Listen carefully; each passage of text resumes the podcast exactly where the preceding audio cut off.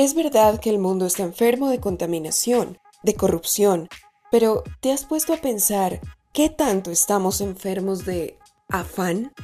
¿Mm? En mi casa me enseñaron a tener afán de cosas buenas, y eso trajo maravillosos resultados. Pronto estudié una carrera, pronto me casé, pronto quise trabajar, pronto lo hice. Y al ser estas cosas buenas, pensé erróneamente que el afán era parte de la ecuación del éxito, pues debía ser directamente proporcional al tamaño de los sueños que pretendía alcanzar. En mi carrera por acumular sueños cumplidos, terminé estampada de frente con el fracaso.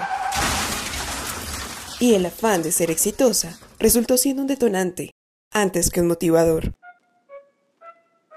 La palabra afán viene del griego merimna, palabra que fue usada varias veces en la Biblia y significa ansiedad, preocupación, lo que divide. Por lo tanto, el afán resulta siendo un efectivo medio para enfriar tu fe. Filipenses 4:6 dice, Por nada estéis afanosos, y nada incluye las cosas buenas, incluye el dinero.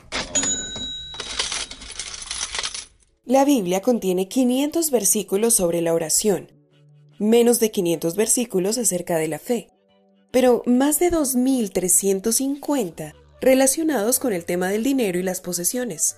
Encontramos claramente que existe una relación directa entre el carácter de una persona y la manera como maneja el dinero. Las decisiones que tome respecto al dinero pueden significar bendición o maldición. La sabiduría y el dinero abren casi todas las puertas, pero solo la sabiduría puede salvarte la vida. Eclesiastés 6:12 Tal vez como me pasó a mí, tienes el diario y común afán del dinero. Tal vez sacrificaste tu felicidad por producir más. Tal vez quisieras que tu pareja te llamara tanto como lo hacen los acreedores. Tal vez como yo pensaste que el afán de tener dinero era emprender, pero hoy ves que solo es una esclavitud. Dios anhela que disfrutes la vida, no que te preocupes, y menos con algo que quiere darte pues eres su hijo, y él es el dueño del oro y de la plata. Ageo 2.8 La bendición del Señor trae riquezas, y nada se gana con preocuparse. Proverbios 10.22 Busca a Dios con todo tu corazón. Pon orden a tus finanzas y saca el afán de la ecuación.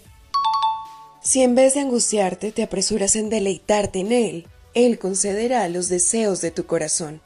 Salmos 37.4 si te detuvieras y agradeces lo que sí tienes, verás que no eres pobre, que posees cosas más valiosas que el dinero. Aprenderás a administrar con alegría ese tesoro. Para el mundo podrá ser poco, pero para Dios es el primer paso de una herencia de bendiciones por darte. En su lógica, diez mil años son un día. Una sola moneda de una viuda es más valiosa que las riquezas de todos los fariseos.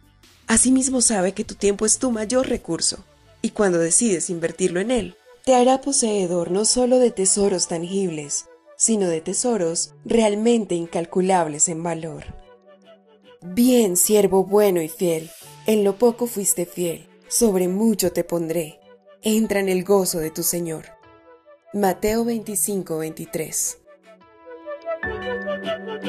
oasisref.com